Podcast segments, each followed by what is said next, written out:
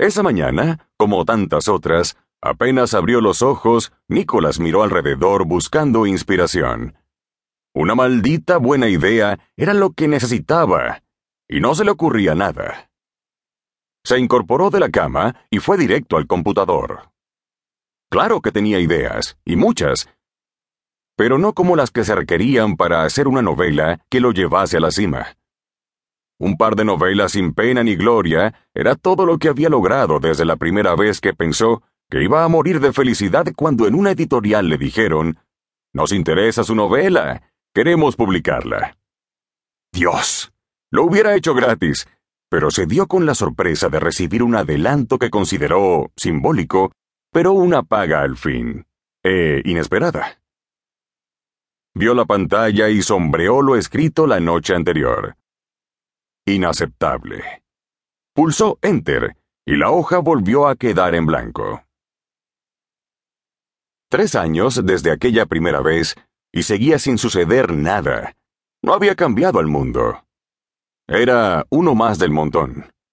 Y lo peor de todo era que tenía varias novelas inéditas que antes le habían parecido fabulosas, pero después de leer el último bestseller de Charlie Green, Pensó que cada vez estaba más lejos de su sueño. El ambiente de la casa lo asfixiaba. Se puso una chaqueta de cuero sobre la camiseta y salió. Caminó sin rumbo fijo, y como si sus piernas estuvieran acostumbradas a hacer siempre el mismo recorrido, fue a dar a su banco del cementerio Trinity. Se fijó con fastidio en el individuo sentado al otro extremo y lo consideró una invasión a su territorio. El pequeño hombre le sonrió como si lo conociera.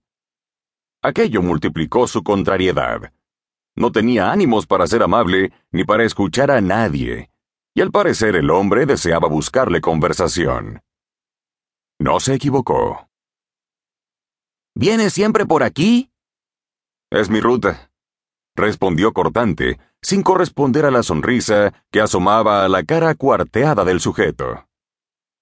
Tenía una voz que no concordaba con su persona. ¿Hacia dónde? ¿Hacia dónde qué? Usted dijo que era su ruta. Ah, hacia ninguna parte. Comprendo. Nicolás dejó de observar los árboles de enfrente y lo miró de reojo. ¿Comprendo? ¿Qué podría comprender? Pensó con mal humor.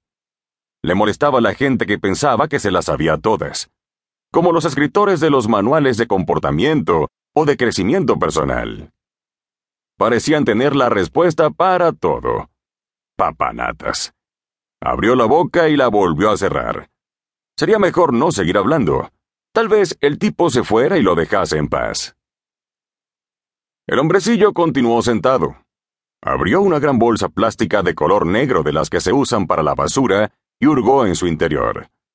Extrajo un manuscrito de tapas negras, anillado en un peculiar color verde plateado, y lo puso en el banco, en el espacio que quedaba libre entre Nicolás y él.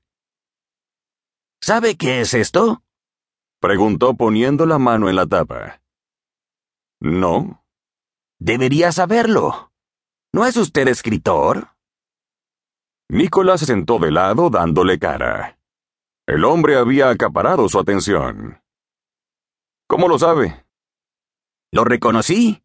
Tengo su segundo libro. Vi su foto en la solapa. Buscando el camino a la colina. Es una buena novela, pero le falta garra. También he leído algunos de sus artículos en el New York Times. Mm, ya no trabajo allí. El individuo hizo un gesto de impotencia, se alzó de hombros y miró al frente a los árboles que parecían danzar con el viento. De modo que usted también escribe, dijo Nicolás, dando una mirada a la tapa del manuscrito. No, no sería capaz. Eh, yo leo, y me considero un buen lector.